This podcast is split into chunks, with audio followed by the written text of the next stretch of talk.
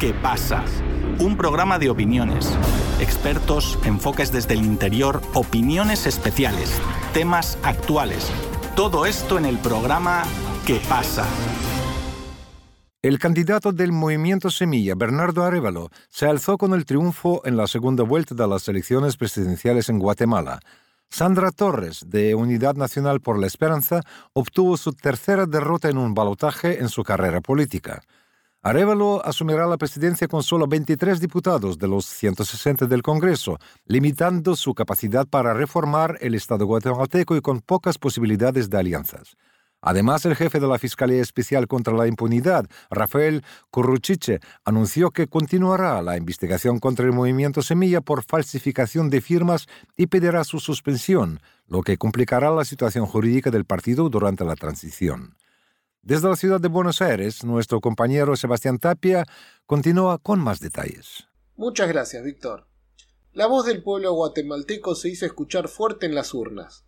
Bernardo Arevalo, el candidato del movimiento Semilla, obtuvo una ventaja de más de 20 puntos sobre su rival, Sandra Torres, de Unidad Nacional por la Esperanza. Arevalo fue favorecido con el 58,01% de los votos, Torres alcanzó el 37,24% y el 4,75% quedó en votos nulos o en blanco. El único dato que empaña el festejo es la baja participación, solo el 44,98% del padrón acudió a las urnas. El candidato del movimiento Semilla es sociólogo y es el primer hijo de un presidente guatemalteco en llegar al gobierno. Su padre, Juan José Arevalo, gobernó el país entre 1945 y 1951. Gracias pueblo de Guatemala. Este triunfo no es nuestro, es de ustedes que nos apoyaron a lo largo de este camino electoral. Esta victoria es del pueblo y ahora unidos como pueblo Lucharemos contra la corrupción, expresó el mandatario al dirigirse al público tras conocerse los resultados preliminares. Y es que la lucha contra la corrupción fue la base de la campaña de Semilla y su principal promesa de gobierno. Este objetivo despliega dos dificultades para el gobierno electo. Por un lado, enfrenta al partido a todo el entramado político anterior, al cual Arevalo constantemente denunció por llevar adelante la corrupción del país. Por otro lado, Semilla enfrenta esta situación desde una posición de debilidad. Si bien ahora cuenta con el control del Poder Ejecutivo Nacional, su representación parlamentaria es muy magra. Solo 23 de los 160 diputados del Congreso Nacional pertenecen al movimiento Semilla, siendo la tercera bancada en importancia. Además, el enfrentamiento con los partidos principales por temas de corrupción hace más difícil la posibilidad de establecer alianzas para aprobar las reformas propuestas. Como parte de este enfrentamiento con el entramado político anterior, el movimiento Semilla denuncia la persecución política a través del Poder Judicial. El jefe de la Fiscalía Especial contra la Impunidad, Rafael Curruchiche, anunció el día antes de las elecciones que buscará la suspensión del partido político Movimiento Semilla tras las elecciones, ya que ésta había sido ordenada por un juez a su pedido, pero no pudo ser aplicada por encontrarse en medio del proceso electoral. Suspender la personería jurídica del partido pondría en riesgo la asunción de las nuevas autoridades elegidas bajo su escudo, como alcaldes, diputados y hasta la mismísima presidencia. Esta batalla legal debe ser exanjada antes del 14 de enero, día en el que Arevalo debe recibir la banda presidencial del actual presidente Alejandro Yamatei. Arevalo recibió un llamado de Yamatei al conocerse los datos preliminares, en el que le reconoció el triunfo y se mostró dispuesto a iniciar el proceso de transición en cuanto se oficialicen los resultados. Con el correr del tiempo, Arevalo recibió las felicitaciones de todos los presidentes de la región centroamericana, del resto de Latinoamérica, del secretario de Estado estadounidense y de Joseph Borrell en nombre de la Unión Europea. Pero para complicar aún más esta transferencia de poder, Sandra Torres y su partido, Unidad Nacional por la Esperanza, aún no han reconocido los resultados oficiales. El Comité Ejecutivo de UNE publicó un comunicado en el que dicen que esperarán a que se esclarezcan los resultados con total transparencia para fijar una posición. Esto se debe a que el partido nunca ha aceptado el sistema TREP de transmisión de datos preliminares y cuestiona su aplicación a pesar de no haberse encontrado diferencias significantes en la primera vuelta electoral. Conversamos con el analista político guatemalteco Yerín Catalán sobre cómo será el gobierno del movimiento Semilla en Guatemala. Yerín, Arevalo llega al gobierno con poca representación parlamentaria y pocas posibilidades de alianza. ¿Qué se espera de este nuevo gobierno? ¿Podría realizar los cambios que exige el pueblo guatemalteco? Bueno, prácticamente el gobierno, el candidato electo en estos momentos, Arevalo, pues principalmente llega con poca fuerza, no solo en el Congreso, sino que también con poca fuerza local, hablemos de, alcaldías, y creo que ese va a ser un problema y un reto muy importante para el nuevo gobierno de, poder asumir los cambios que se necesitan. Lastimosamente, tanto el status quo como el gobierno actual de turno lo que se ha dedicado pues a tomar ese poder local, ese poder con dentro del Congreso, porque se saben que la gran fuerza política y representativa en la política en Guatemala pues está dentro del Congreso.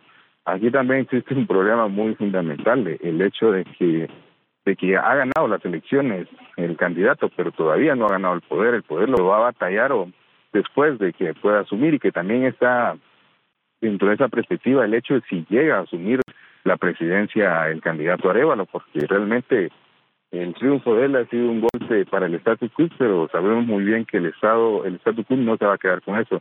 Ya desde horas de las madrugadas aquí en Guatemala ya se ha empezado a planificar un plan B que se venía discutiendo dentro de los actores tradicionales del poder luego de la primera vuelta que no les ha funcionado su plan A, quiera dejarlo fuera de esa segunda vuelta, pero ahorita van a implementar un plan B que lo hemos denominado como esa acción judicial o LOFER, que se hará persecuciones claramente contra personal o personas que fueron electas y cercanas al presidente.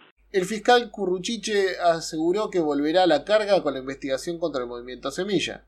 ¿Puede esto poner en riesgo la asunción del nuevo gobierno o tan solo lo condicionará? Bueno, el gobierno electo ahorita entrará condicionado en el poder político, claramente, como hemos dicho, por el tema del Congreso. Y habrán persecuciones, sí, desde horas de las madrugadas, pues ya se ha empezado a mover el Ministerio Público para hacer allanamientos dentro de oficinas, incluso ya están haciendo una solicitud para el derecho, quitarle el antejuicio a Arevalo y poder investigarlo de manera libre, y eso pues vulnera el actual proceso democrático porque puede ser que puede ser apresado, como te decía, ese es el plan B que el status quo estaba implementado, incluso en una conferencia de prensa el actual presidente decía de que él el poder sea el candidato electo o sea el Congreso, entonces nos da como un punto de, de reflexión de qué están tramando estos actores, ¿verdad? Porque cuando incluyen que lo entregará al Congreso, hay como una posibilidad de que no dejen asumir al actual candidato electo.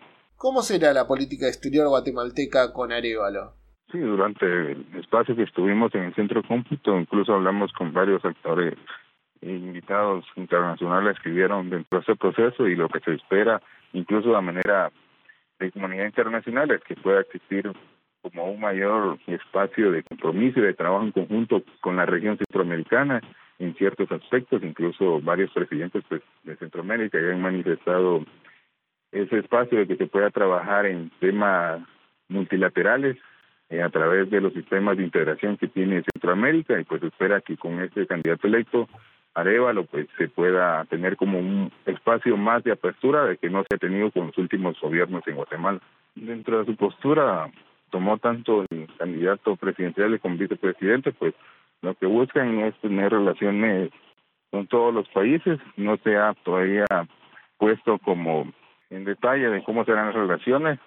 Considero que seguirán siendo como se mantienen, pero de una manera más significante, similar a una política exterior mexicana como la que tiene a través del gobierno de AMLO, por el tema de que hay muchos fiscales o mucho personal o muchos actores del Poder Judicial que se encuentran actualmente en Estados Unidos de forma asilada y los mismos pues han ratificado el hecho de que pueden regresar a Guatemala para evitar que existan esas persecuciones judiciales al partido y a los candidatos electos. Sandra Torres vuelve a perder otra segunda vuelta. ¿Puede perder el liderazgo de UNE? ¿Cómo afecta la derrota al principal partido político guatemalteco?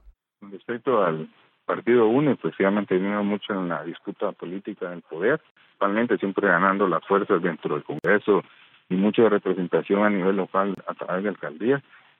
Luego de los primeros resultados preliminares que dieron aproximadamente a las 7 de la noche, cuando ya el Tribunal Supremo Electoral dio la primera conferencia, pues el equipo de internos del partido se ha reunido y según información confidencial dentro del partido, pues ya empieza esa disputa de los liderazgos entre Sandra y otros asesores cercanos y principalmente el debate que se tiene ahorita es el error que desde desde la opinión interna del partido fue el hecho de poder poner a un vicepresidente, pastor, incluso ministro de fe, que constitucionalmente no podían participar, pero sabemos cómo funciona el Poder Judicial en nuestro país y, y eso es lo que se, debate, a ver quién toma el liderazgo. También sabemos el financiamiento que realizó dentro del partido, que claramente los nombres de los inversores no están, entonces hay una deuda política del partido que tienen que pagar económicamente a los inversores. Entonces, la disputa interna se venía manejando desde que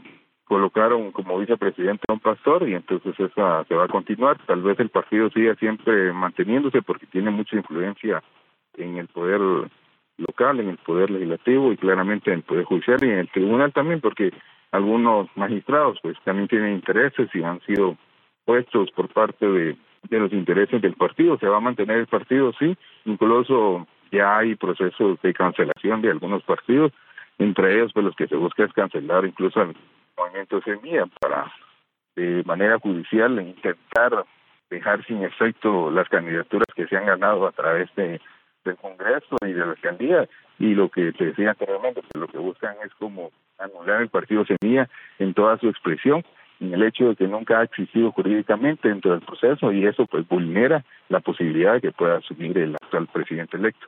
Con el resultado de esta segunda vuelta electoral, debería comenzar una transición pacífica entre el gobierno de Alejandro Yamate y el gobierno entrante de Bernardo Arevalo. Sin embargo, la falta de reconocimiento de los resultados por la candidata que perdió y la profundización del accionar de la Fiscalía Especial contra la Impunidad pueden hacer que este proceso sea más largo e incluso ponga en riesgo la asunción de Arevalo el próximo 14 de enero de 2024. La movilización popular puede ser la única manera de asegurar que esta transición tenga lugar de manera pacífica.